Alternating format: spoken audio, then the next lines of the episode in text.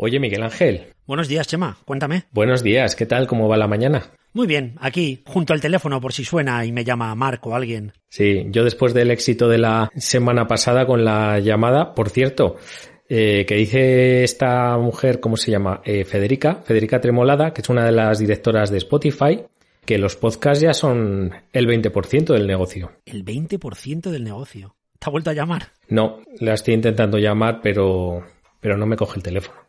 Yo creo que he hablado con Mark. Menuda tuvimos la semana pasada, ¿eh? Con Spotify, que por cierto, ¿la acabará comprando alguno de los grandes? ¿O ya es tan grande que no pueden con ella? Bienvenidos a la nave del misterio. Yo creo que va a empezar ella a comprar cosas y no te extraña que se pase también al vídeo o, y se convierta en un servicio de streaming total. Porque fíjate que la mayoría de las grandes se ha intentado meter en el mundo de la música y no han podido con Spotify, ¿eh? ¿Mm? Nada de nada. Google sacó Google Music, luego está con YouTube Music, que yo por mucho que le diga que no quiero ser premium de YouTube, me sale siempre el aviso. ¿Sabes lo que me pasó a mí con YouTube? ¿Qué? Pues que estuve pagando dos meses el premium por un error a la hora de... Anda. Sí. Así que hay que tener cuidado con el botoncito ese. ¿Y qué tal? Pues fatal, porque me enteré cuando ya había pagado y no, no lo estuve viendo. Vaya. Con lo cual, pues hombre, seguramente me perdería algunos anuncios, que es lo único, la única ventaja. Pero bueno, ojito con los podcasts porque vienen fuerte, ¿eh? Oye, antes de empezar, eh, porque ya sabéis todos los conectantes que siempre hacemos un falso inicio, hoy te propongo hablar de una película que me recomendaste y que por fin he podido ver.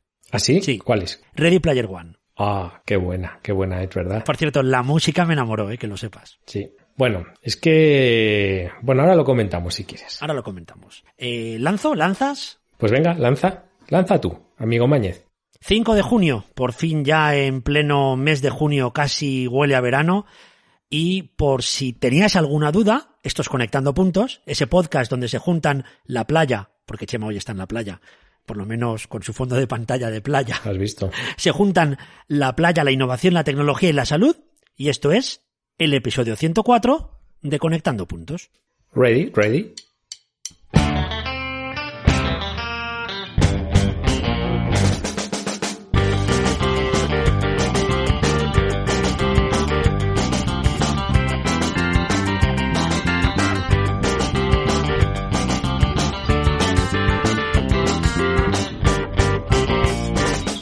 ¿Has visto? He dicho ready, ready. Ah, ready, ready. Es el Ready Player One, hombre, es que me has dejado aquí todo flipado con la película. La verdad es que a mí me encantó, ya te lo dije en su día, te la recomendé.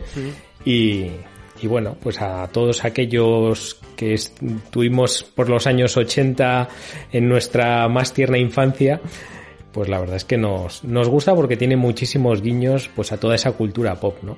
Sí, de hecho en la película se dedican a estudiar y analizar esa cultura pop por algo que ahora contaremos, porque esta película que es del año 2018 y que produjo y dirijo y dirigió el gran Steven Spielberg habla de, de un joven llamado, casi digo Obi-Wan Kenobi, pero no, Casi, casi. va por ahí, ¿eh?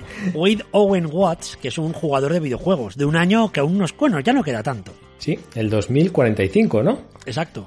2045 y bueno, pues eh, en un mundo en el que la humanidad pues vive de una manera digamos más bien apocalíptica por la imagen Precaria. precaria, en, sobre todo en algunas zonas, pues se construye una especie de meta universo de realidad virtual que se llama Oasis y bueno, pues al que acuden muchos jóvenes y no tan jóvenes pues a evadirse y a jugar y a relacionarse, un poquito lo que viene siendo Twitter pero 3D, ¿no? Sí, aquí no hay brecha digital, no hay nada, la gente puede hacer dinero dentro de Oasis.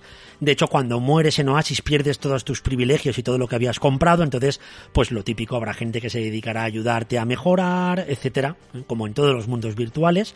Y lo que ocurre dentro de Ready Player One es que el creador de Oasis decidió esconder las piezas de un rompecabezas dentro del juego y la resolución la persona, el jugador que consiga resolver este rompecabezas, este dilema, esta adivinanza, aunque es una adivinanza compleja, tendrá medio billón de dólares y el control total de la empresa que mantiene, dirige y es la propietaria de Oasis.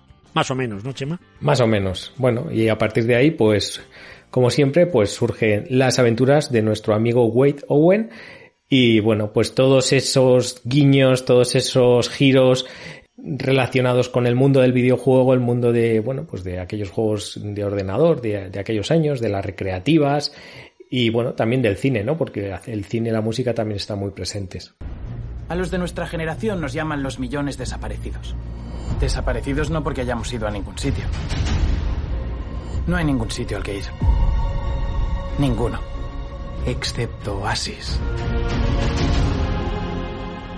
Y si os gustaban los arcades y los juegos de estos de matar bichos y matar marcianitos de hace un montón de años, os vais a hartar de verlo, ¿eh? Porque además salen bastante. Sí, yo creo que aquí en la audiencia tenemos, tenemos mucho friki y seguramente la mayoría están diciendo, sí, yo ya la he visto hace tiempo y me ha encantado. Así que interesante. A mí lo primero que me recordó fue a Second Life. Fíjate que yo nunca tuve cuenta en Second Life. No sé si tú llegaste a entrar.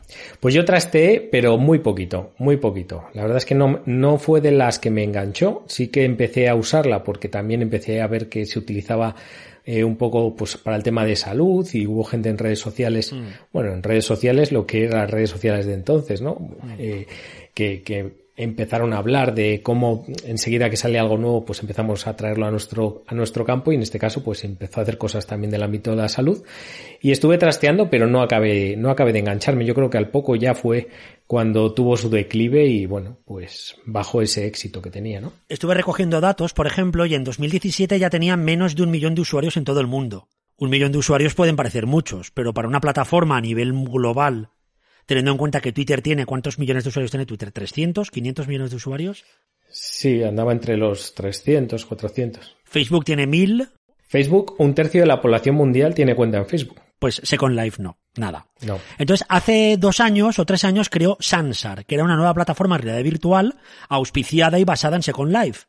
Y sin embargo, hace muy poquitos meses la vendió a una compañía poco conocida que yo creo que, vamos, no, no se has vuelto a saber nada de, de Sansar y mucho menos de Second Life.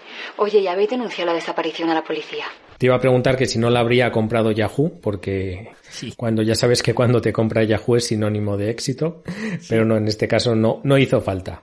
La verdad es que no. Que por cierto, eh, para ser 2045 me, me doy cuenta que en la película el tema de las gafas 3D son esenciales, ¿eh?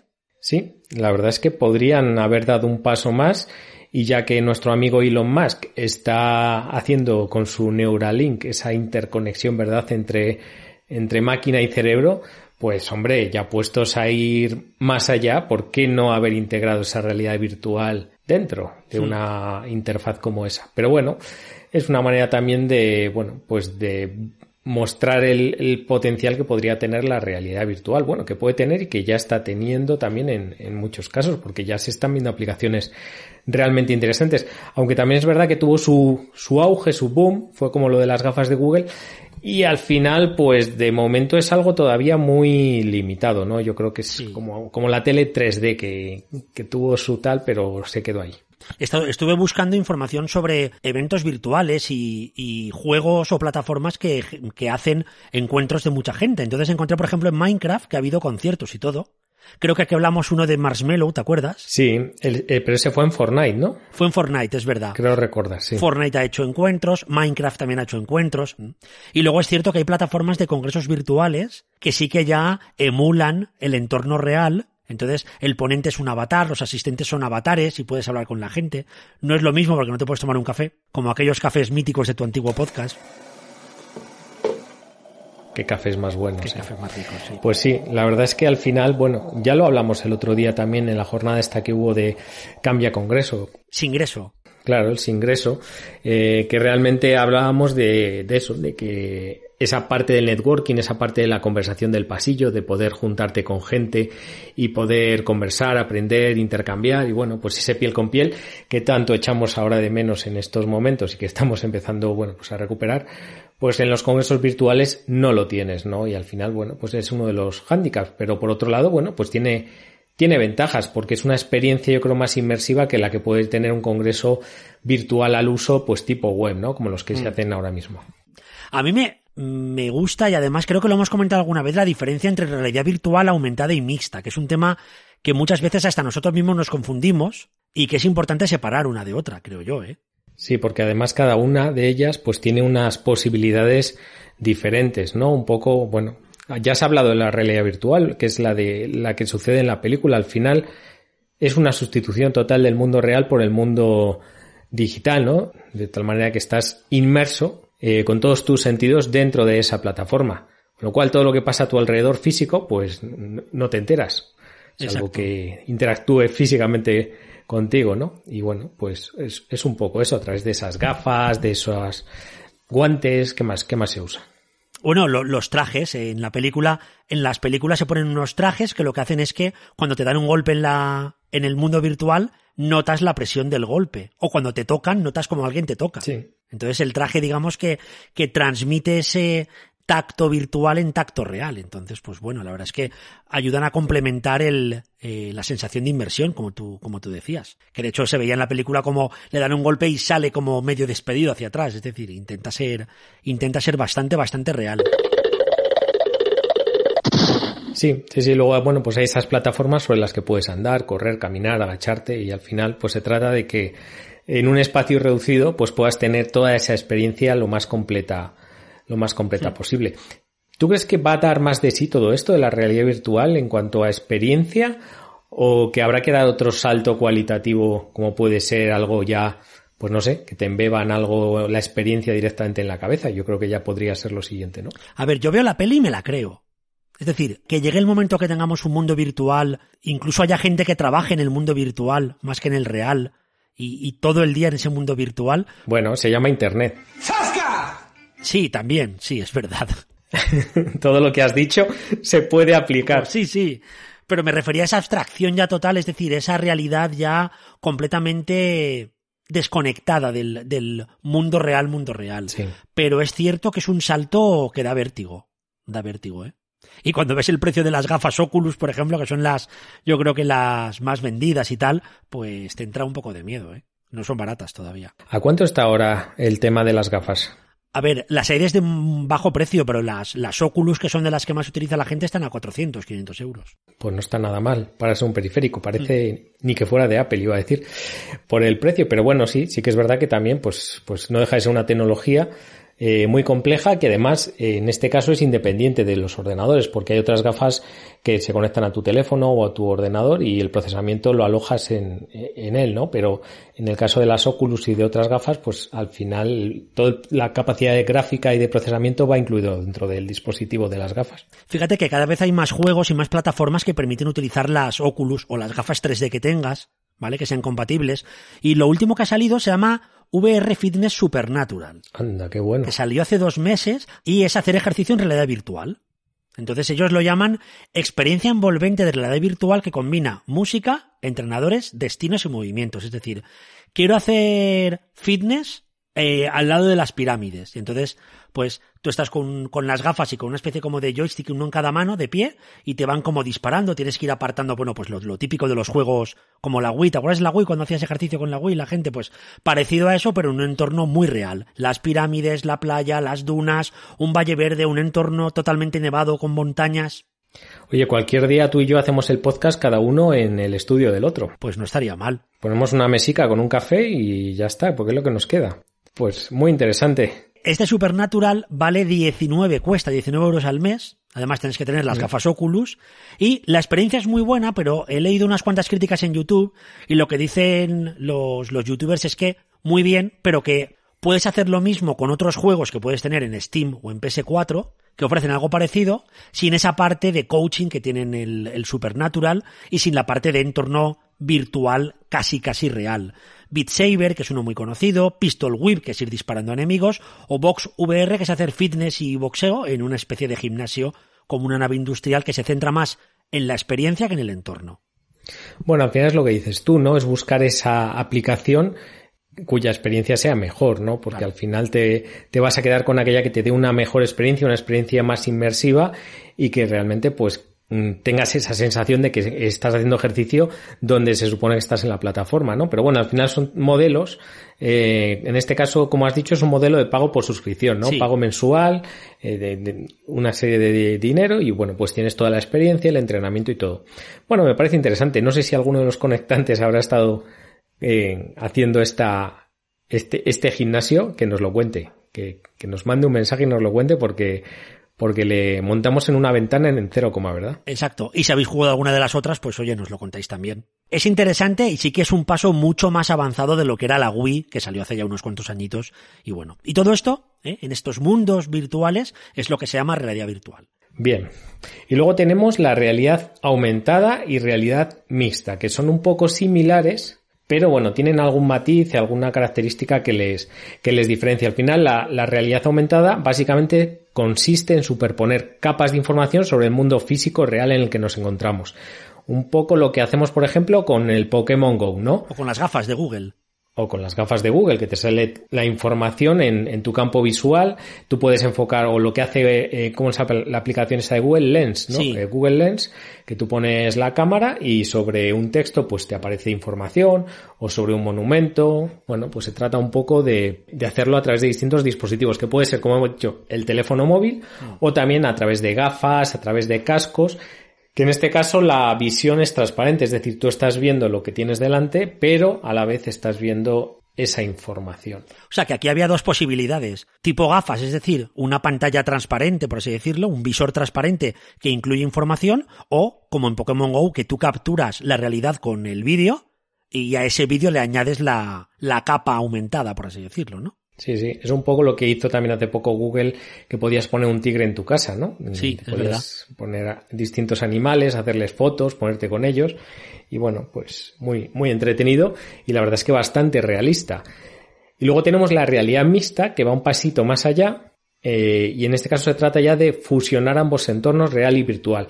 Es decir, no solo te aparecen los objetos virtuales dentro de tu entorno, sino que estos pueden tener la capacidad de reaccionar eh, pues al entorno real, ¿no? Por ejemplo, si te viene la luz desde una ventana y, y, te están poniendo algún elefante, pues la luz también le da, por ejemplo, desde, desde ese lado, ¿no? Y son capaces, bueno, pues de, de, mejorar esa, esa experiencia. Y dicen un poco que, que es hacia ahí, hacia donde va, hacia donde van todas estas aplicaciones, ¿no?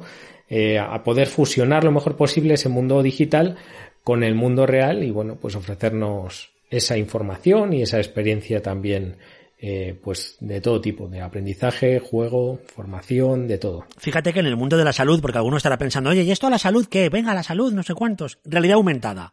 Pokémon Go, hay bastantes estudios que demuestran que el uso continuo de Pokémon Go incrementa la actividad física de los usuarios. Eso es. Vas detrás de los Pokémon para cazarlos y tal, y entonces caminas, etcétera, y bueno, por lo menos haces algo de ejercicio. Y luego, bueno, pues hay aplicaciones también que se están utilizando pues para lo que decíamos, para hacer formación. Por ejemplo, eh, con las gafas HoloLens de Microsoft, que son estas gafas, digamos, dentro de las que hay ahora mismo de realidad eh, mixta Sí. o realidad aumentada, son las que más desarrollo tienen, pues eh, existen algunas aplicaciones como HoloAnatomy, que es una aplicación que, que, hemos compartido alguna vez algún vídeo en el que, bueno, básicamente puedes ver el cuerpo humano delante de ti, separar capas, mover, eh, quitar, acercar. Es decir, es una, una forma de aprender anatomía eh, de una manera mucho más inmersiva y, y, bueno, pues realmente viendo en tres dimensiones cómo es cada, cada parte del cuerpo humano, con lo cual, pues la experiencia de aprendizaje eh, mejora muchísimo. También hace un mes, creo que fue, dos meses, David Enferdocente, que lo hemos tenido varias veces aquí en la ventana, una hablando precisamente de realidad virtual, realizó una jornada sobre realidad virtual en el aprendizaje de ciencias de la salud. Súper interesante para contar, bueno, pues experiencias reales de uso de esta realidad virtual para preparar una cirugía, bueno, para aprender práctica eh, en, en este tipo de titulaciones universitarias. Muy útil, ¿eh? Además, fue una, un evento muy meta, porque estuvo hablando del uso de realidad virtual dentro de un evento en realidad virtual al que podías acceder con tus gafas, creo que era compatible con las Oculus y no sé si alguna más, pero bueno, si las tenías pues te podías conectar y podías estar viendo en realidad virtual esa jornada sobre realidad virtual y estuvo muy bien. Pero bueno, también los que no teníamos ese tipo de gafas, pues pudimos vivirlo en 2D a través de, a través de YouTube, a través del streaming y estuvo realmente, realmente bien. Y la verdad es que está explorando cosas sobre aprendizaje en salud muy, muy interesantes. Y luego Chema ha añadido una de nuestras espinitas, porque los dos casi las conocimos a la vez, hemos intentado seguir su trayectoria, y es que las Leap y las Magic Leap, que se anunciaron en 2017 y que han sacado un montón de dinero, siguen sin cuajar. Bueno, un montón como 2.600 millones de inversión. O sea, no estamos hablando de un de un de una startup, sino de un mega unicornio. Yo no sé, creo que pocas startups han levantado tantísimo capital en tan poco tiempo, ¿no? ¿Y sabes cuántas gafas han vendido? ¿Millones? Pues tengo aquí el dato. 6.000 unidades. 6.000, solo. 6.000. A 2.300 dólares cada una, pues calcula a cuánto les ha salido cada gafa. Madre mía, pero es una burrada. Bueno, comparado con HoloLens, que ha vendido más de 300.000, y las HTC Vive, que creo que ha vendido 1.3 millones de unidades, pues 6.000 se antoja un poquito poquito. Pues me parece a mí que este tema de las LIB, las HoloLens, la realidad virtual, la mixta, la aumentada y la que salga, porque alguna saldrá diferente, me parece a mí que volverá al podcast en breve. ¿eh? Pues sí, volverá porque mira, por ejemplo, estas Magic Leap que estábamos comentando, noticia de última hora iba a decir, bueno, de hace, de hace muy poquito. ¡Anda! Eh, han invertido 100 millones en el desarrollo de una línea dedicada a la salud. Bueno, no está mal. ¿Y qué van a vender? ¿200 unidades? 200, está, ese es su objetivo. Pero se van a centrar en empresas. Así que no van a llegar al gran público, sino que van a centrar su modelo de negocio de momento en empresas. Están intentando pivotar ahí, pero bueno, veremos a ver, seguro que no es el último capítulo, como bien dices. ¿Son capaces de lanzar unas gafas, sabes, dirigidas a qué entorno concreto? Pues me lo estoy imaginando. COVID. Cobad. Cada día no te quiero más. Exacto. Cada día te quiero más lejos. Todo por una canción, ¿eh? De amor y desamor, ¿no? O más de desamor. Más que lo hemos dicho nosotros, no sé. Sí. Como los morancos todavía no, no tienen su versión. ¿Te imaginas que mañana la escuchemos? Bueno, pues nada, eh, Creative Commons, aquí ya sabes que compartimos conocimiento Somos creative tontos también, a veces que... también. Creo que nadie lo podría haber definido mejor, pero bueno. Cuéntame, COVID Covad. Hablamos primero de conocimiento científico y COVID-19. Vale. Que ya sabes que la evidencia va y viene, o es un poco inestable, hay mucha incertidumbre. No sé si leíste el otro día el estudio de la cloroxiquina que publicó The Lancet que decía que ya no era buena. Sí, pero creo que a Donald Trump le ha dado un poquito igual. Buah, Donald Trump le da igual todo. Ya sabes cómo es. Hombre, no puede con él ni la cloroquina ni, Ni su prima. No. ni su prima la cloroquina. Hidroxicloroquina, exacto, lo he dicho bien, lo he dicho bien. Bueno, pues resulta que ya hay registrados en, en clinicaltrials.gov, que es la web estadounidense sobre ensayos, más de 600 estudios de intervención y ensayos clínicos sobre la COVID-19. 600 ensayos. Madre mía. Sí que es verdad que, que, bueno, que llevamos un tiempo en el que toda la investigación se ha volcado, básicamente, y la innovación también se está volcando en la COVID-19. Así que no es de extrañar que 600 estudios pues hayan aparecido en, los- en- pocas semanas. Pero es que estaba leyendo yo aquí los datos de que ya llevan más de 8.000 artículos publicados sobre este tema. 8.000. Y te podrías plantear, ¿cómo 8.000 si el tema del peer review, desde que llega, lo revisan, lo aprueban, lo autoricen, es un año mínimo? Pues porque la mitad, unos 4.000, han sido publicados en formato preprint, es decir, sin revisión por pares. Y la otra mitad se han autorizado un poquito de aquella manera, ¿no? Bueno, la otra mitad, muchos han sido estudios universitarios, muchos han sido en revistas de alto impacto, como The Lancet, British Medical Journal, que han hecho creo que una línea rápida de revisión, es decir, un poquito más de, de valor, pero ya vamos por 8.000 artículos. Claro, los preprint, que han sido muy criticados por el tema de que no hay revisión por pares, sí que es cierto que sirve para que puedas difundir resultados rápidamente. Sí, en este momento en el que, bueno, hace falta también eh, resultados rápidos, pero bueno, también es verdad que resultados rápidos, pues calidad, mm, Desigual. pérdida de calidad manifiesta. ¿no? Claro, ¿sabes el problema? Que muchos medios de comunicación que han cogido un preprint, les ha gustado el titular y lo han puesto en portada sin que nadie revise si realmente es un estudio fiable y riguroso o no lo es.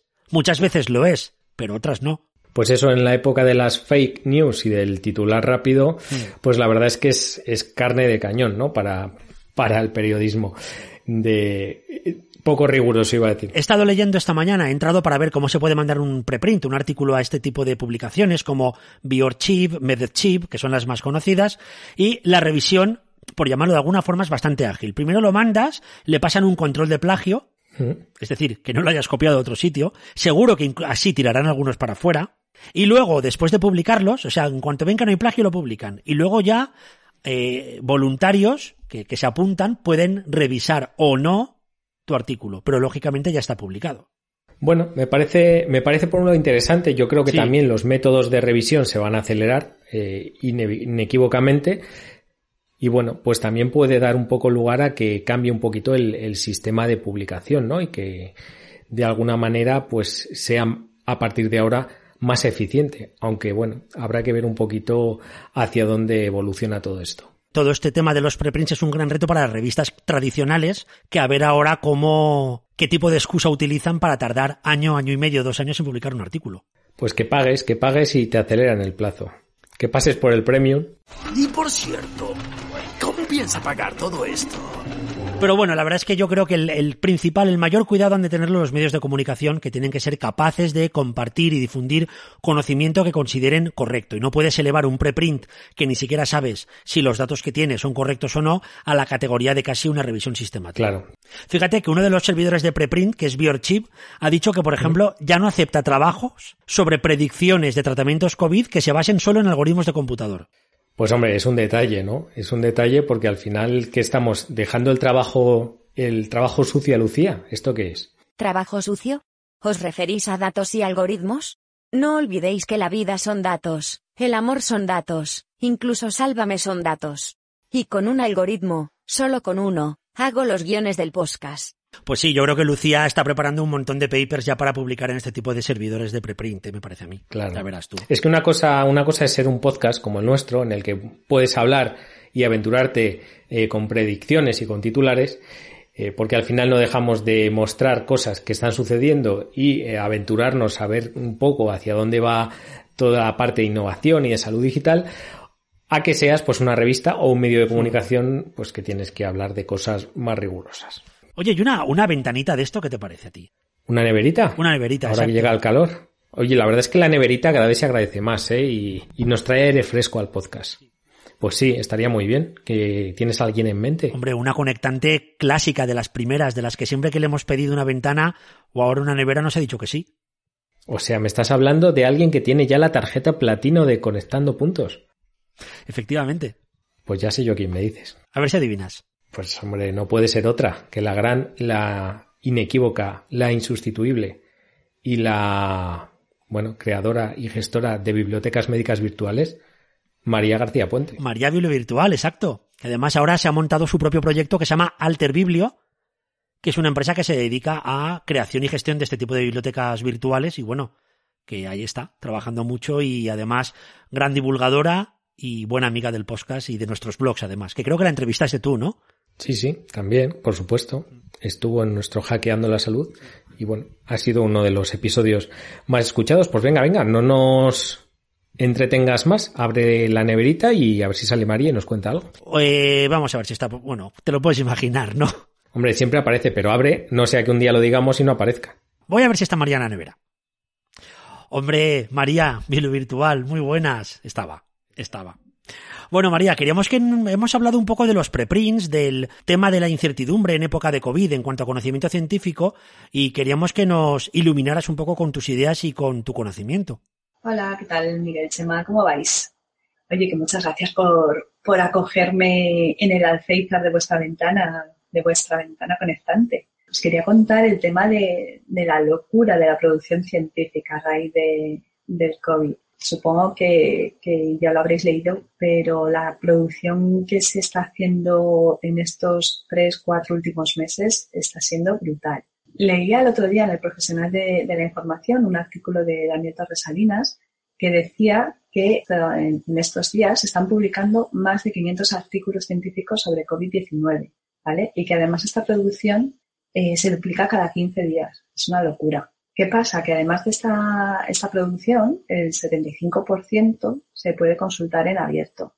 A ver, normalmente supongo que, ya todo el mundo sabe o, o, intuye que cuando envía un artículo para un manuscrito, para su publicación, pues pueden pasar bastantes meses desde que lo envía hasta que se publica. ¿Y eso por qué es? Pues normalmente es porque el manuscrito tiene que pasar un proceso de revisión por pares tienen que analizar los revisores que se cumplen ciertas garantías de calidad para poder publicar ese artículo. ¿Qué pasa? Que claro, eh, si yo he hecho un hallazgo muy interesante y lo envío para su publicación, para darlo a conocer, pero tarda a lo mejor 6-7 meses en publicarse, puede llegar otra persona que ha llegado a las mismas conclusiones que yo, con un estudio similar, y lo publica antes. ¿Qué pasa? Que yo me quedo sin esa esa originalidad.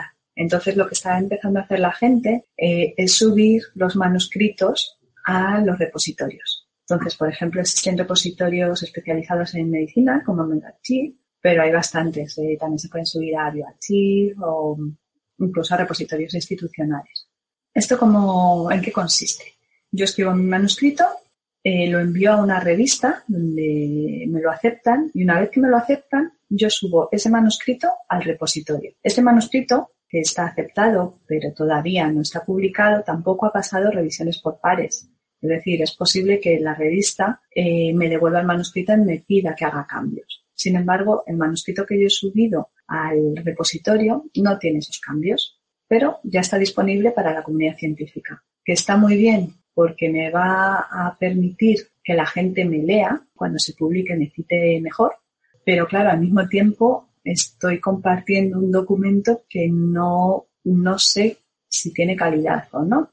¿vale? A mí me puede parecer que está muy bien escrito, pero, pero yo mm, a lo mejor estoy cometiendo sesgos que, de los que no soy consciente y, y no lo he hecho bien. El problema está en que esa información está disponible para todo el mundo, todo el mundo la puede leer, eh, no tiene calidad, eso se puede difundir y de hecho yo creo que muchas de las fake news que estamos viendo últimamente eh, se basan en trocitos de conclusiones que se sacan de ciertos artículos que se han subido a repositorios, pero no han pasado un filtro de calidad como es la revisión por pares. ¿Qué se puede hacer? Que ser muy crítico con lo que se lee. No puede ser que, nunca te hayas leído un paper y ahora seas un experto para analizar si el que te estás leyendo es de calidad o no y lo peor, para, para difundirlo como si fuera un dogma de no sé si sabéis que, a principios del estado de alarma, pues un grupo de bibliotecarias de, ciencias de la salud nos reunimos y decidimos colaborar entre nosotras para, ayudar a nuestros usuarios y atenderles en, en, las necesidades de información. ¿no? Entonces compartimos información en Twitter con el hashtag ayuda biblioteca y también tenemos una web donde vamos colgando todos los artículos científicos sobre COVID-19 que creemos que, que, pues que, pueden ser útiles y, que están publicados en revistas en condiciones. Eh, compartimos protocolos, incluso estrategias de búsqueda. La semana pasada, por ejemplo, cambió el algoritmo de búsqueda de PubMed, por lo que si antes no todo el mundo era capaz de hacer una búsqueda en condiciones en PubMed, ahora se ha complicado un poco más con los nuevos cambios. Por cierto, ya que estoy aquí voy a aprovechar la ventana y os comento que el próximo 10 de junio voy a dar un curso sobre cómo mejorar eh, las búsquedas bibliográficas en, en PubMed. Plazas, quedan muy pocas plazas, pero vamos a hacer una cosa. Voy a reservar una plaza con un 20% de descuento para que la podáis sortear en el podcast. Yo os dejo a vosotros la logística del sorteo y oye, que si funciona, genial. Este curso lo hago a través de Aterbilio. Aterbilio es una nueva empresa que he montado eh, este año y que, bueno, aparte de gestionar bibliotecas médicas, pues eh, apoyamos a los investigadores en temas relacionados con la publicación científica, por ejemplo, y damos formación. Si queréis hacer un concurso eh, o un sorteo o algo, me decís quién es el ganador, ¿vale? Bueno, pues nada, muchas gracias. Seguimos adelante, seguimos leyendo literatura científica y sobre todo siendo críticos con lo que leemos. Hasta luego. Bueno, María, es que nunca, nunca, nunca, nunca, pero nunca defrauda. Bueno, todo lo que nos ha contado, ¿eh? Y concurso y todo. Sí, la verdad es que lo del concurso, pues, oye, menudo lujazo, ¿eh? Pues sí. ¿Lo, lo, recalcamos un poco nosotros? Venga, recalcamos. A ver, el día 10 de junio, 10 de junio, hay un curso sobre mejora tus búsquedas con PubMed. Un curso que organiza María y con Alter Biblio. Entonces, tenemos un descuento ¿eh? Vamos a regalar un descuento, no penséis que hay uno por cada persona que nos escriba, un solo descuento para todos los conectantes que, que tuiteen, eh, citando a conectantes, a nosotros, y también a Alter Biblio, Alter-Biblio, con una palabra clave que Chema nos va a decir ahora mismo. Que iba a decir carcamusa, pero no, no es carcamusa, es serendipia. Exacto. Así que tuiteáis una frase entera o solo esta palabra y nos incluís en la, en el tweet a arroba conectantes y arroba alter-biblio y tenéis entraréis en el sorteo de ese descuento para el curso del día 10 de junio sobre mejora tus búsquedas con PubMed, que estoy yo pensando en apuntarme ¿eh? también. ¿eh? Pues sí, la verdad es que pinta, pinta genial. Pues nada, me parece, me parece muy bien. Ahí estaremos, María, aprendiendo, aprendiendo mucho. Vamos a ver, Miguel Ángel. Salto con doble tirabuzón, pero te propongo, no sé, ahora que llega ya la hora, pues un poco que volvamos a nuestra teleserie favorita. José María Ernesto, querrás hablarme de pasión de rastreadores. ¿Cómo lo sabías, eh? ¿Cómo lo sabías? Lo huelo. Pues sí, sí, sí. Y tenemos pasión de rastreadores que, bueno, ya sabes que nos encanta este tema de las aplicaciones eh, que se están empezando a utilizar o que se llevan utilizando ya en algunos sitios frente a COVID-19. Y bueno, hemos seguido un poco la evolución a nivel mundial y, y también aquí en, en, España, viendo un poquito cómo, cómo iba todo. Y tenemos nueva noticia, noticia noticiosa. Hombre. Sobre eh, una de las aplicaciones que se está utilizando en Estados Unidos que se llama... No me lo digas, no me lo digas. PPT. No. Que, mira, es Kerr y un número. Kerr y un número 21. No, 20. Casi. 19. Era fácil, Miguel Ángel. Por si me querías sorprender, me querías engañar. Bueno, ¿y qué ha pasado con Kerr 19? Bueno, pues lo que ha pasado es que por lo visto esta aplicación estaba filtrando datos de los usuarios a la aplicación Foursquare. ¡Oh, qué sorpresa! Madre mía, ¿quién, ¿Quién le iba a decir? Eh, bueno, en este caso hablamos de que se trata de una, ya, ya hemos comentado, hago inciso, que hay distintos tipos de aplicaciones, unas que se basan en diseños centralizados, es decir, van todos los datos a un servidor, y otras que son descentralizadas en el mm. que unos teléfonos, por decirlo así, se comunican unos con otros y solo se envían los datos al servidor en el caso de que tú aceptes. Bueno, pues este caso es un diseño de aplicación centralizado eh, con lo cual, pues, mmm, pues, todos los datos van ahí y por lo visto la aplicación estaba compartiendo la localización de los usuarios, con lo cual, pues Foursquare podía saber dónde están los usuarios en cada momento que han usado la app eh, y bueno, pues pueden venderlos supuestamente a anunciantes y a otras empresas. Fíjate que Foursquare ya no, ya no, ya no está tan de moda como antes, ¿verdad? Yo creo que no. Yo es una de las aplicaciones que no he llegado a usar, fíjate. Yo la tuve, pero luego cuando se... Pero a ver, era una chorrada, porque al final decías dónde estabas y fin. Luego la separaron en dos, que se quedó Foursquare y luego crearon Swarm. Una de las dos era para poner opiniones en los sitios y la otra era para ubicarte solo. Uh -huh. Y yo creo que ni una ni otra. O sea, si iba regular y la partes en dos, pues regular entre dos, mal, no falla. Pues sí. He roto el mundo del marketing en dos segundos. no lo podías haber explicado mejor. Pues sí, al final, bueno, pues eh, tan incluso diciendo en la política de privacidad que la, eh, que la app utilizaba la geolocalización pero para ayudar a las autoridades sanitarias a luchar contra el coronavirus, resulta bla bla bla bla bla bla bla que mmm, pues no, tenía esa, esa pequeña brecha de seguridad y bueno, pues Foursquare ha respondido diciendo que no va a vender ni a guardar esos datos aunque los ha obtenido. Nada, nada. A mí me ha gustado mucho lo que dice Berci, Bertalan Mersko. Sí, ¿verdad? Has inventado un bonito palabra. Sí, parece nuestro, ¿eh? Pero nosotros lo hubiéramos dicho mejor seguramente. Él lo ha bautizado en inglés como Corona Privacy Condria. A ver, que lo diga, que lo diga Lucía, anda. Corona Privacy Condria. Mejor. Mejor que nosotros, sin duda. Bueno, pues eh, lo ha definido como la preocupación constante a perder tu privacidad, es decir, al uso de estas aplicaciones que, a las que puedes tener tus datos, y al mismo tiempo tener miedo a contraer la COVID-19. Ah. Es decir, no quiero coger la enfermedad, pero tampoco quiero vender mis datos. Ya. What else? Una característica más a la base de datos de aplicaciones de COVID-19 que comentamos la semana pasada. Sí, sí. ¿Promueve que tengas Corona Privacy Condria de esta? Sí, no, regular. Pues sí, no está mal. Y ya empezamos a pensar en acabar con un tema que, bueno, es que lo he visto y me ha explotado la cabeza. Me ha explotado la cabeza. Sí, a mí también me ha explotado un poquito. La de tiempo que no hablábamos de Mark. Love is in the air. Te ha explotado la cabeza a modo GIF, ¿verdad? A modo GIF y boom.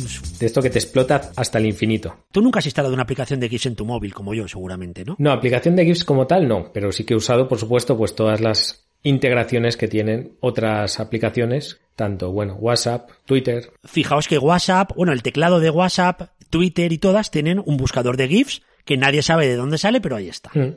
Que suele ser habitualmente Giphy. Giphy, sí. Giphy, Giphy, no sé. Giphy queda como más... De Wi-Fi, ¿no? Pues bueno, ¿qué ha hecho Facebook? Pues ha dicho, será por panoja, ha comprado por 400 millones de dólares Giphy. 400 milloncitos eh, por un servicio Sí. que podría pasar como algo banal, ¿no? Es decir, bueno, pues quiere mejorar la experiencia del usuario de Facebook o de WhatsApp y demás, pero parece que no, ¿no? Claro, es que encima Giphy no fabrica GIFs. Los coge de los usuarios que los crean muchas veces. Sí, Giphy es un hub de GIFs, ¿no? Al final, Exacto, o sea, es que es una web de dibujillos. sí, sí. se lo han currado.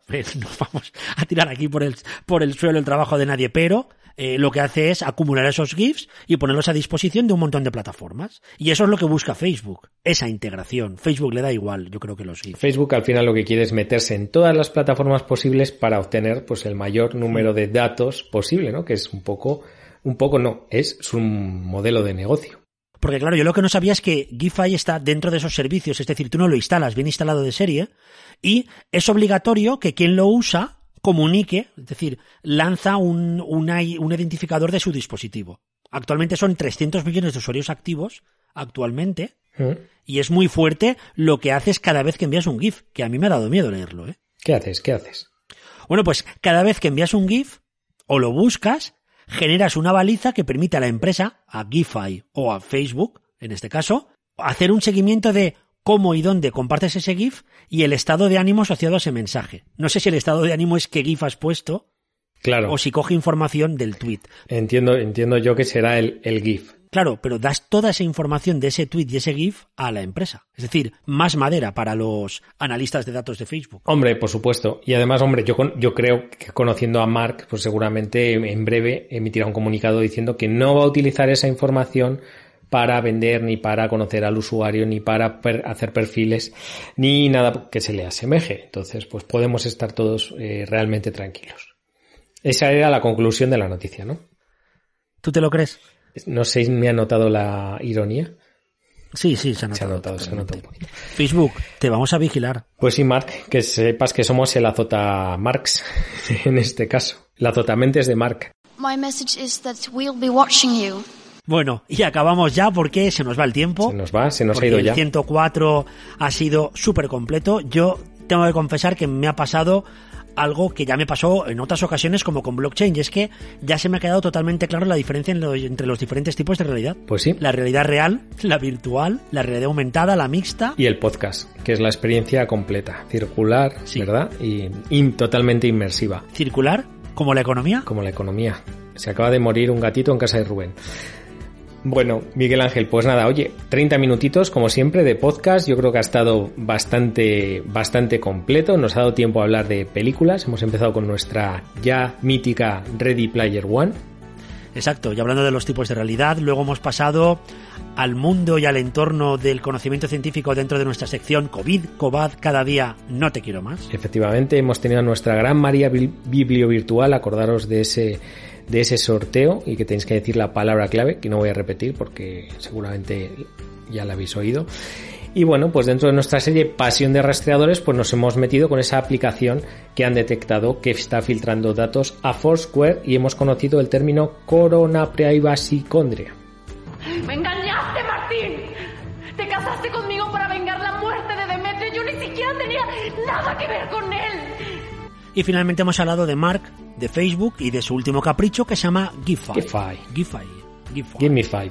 Pues nada, ha estado, ha estado bastante bien. Yo he aprendido un mogollón, como siempre, Miguel Ángel, y. Y yo me he divertido mucho. Y ha sido divertido, ha sido, ha sido divertido. Y yo creo que ya por hoy, si te parece, pues dejamos a esta gente que, que ahora mismo tiene que, tiene trabajo, porque tiene que compartir el podcast, poner corazones, poner me gustas, enviarnos comentarios, patrocinarnos. Ya sabéis que nos encanta que compartáis todo lo que veis en el podcast y que nos ayudéis a crecer. Ya no por nosotros, porque de aquí no sacamos nada, pero por lo menos que todo esto que hacemos pues llegue al máximo número de personas. Y con los likes en Spotify, likes en iVoox, comentarios, tweets, lo que queráis, nos viene todo bien. No a nosotros, sino a todos los conectantes, porque al final no olvidéis que con todo lo que compartís y con todo lo que nos enviáis vamos haciendo estos guiones que tanto os gustan o eso nos decís. O eso nos decís, aunque luego pues nos parezca el increíble podcast menguante. Pero bueno, yo creo que cada vez nos va conociendo más gente, crecemos en una, decrecemos en otras, pero esto debe ser lo habitual. Exactamente. Así que muchas gracias por estar ahí y como siempre nos escuchamos la próxima semana que será yo creo que más y puede que incluso mejor, ¿no Chema? Yo creo que sí, un poquito mejor seguro. Pues nada Miguel Ángel, te dejo con tus cosas y nos vemos todos, o nos escuchamos mejor dicho, la semana que viene. Muy bien, hasta la próxima semana. Voy a por la ropa que la tengo en lejía. Adiós.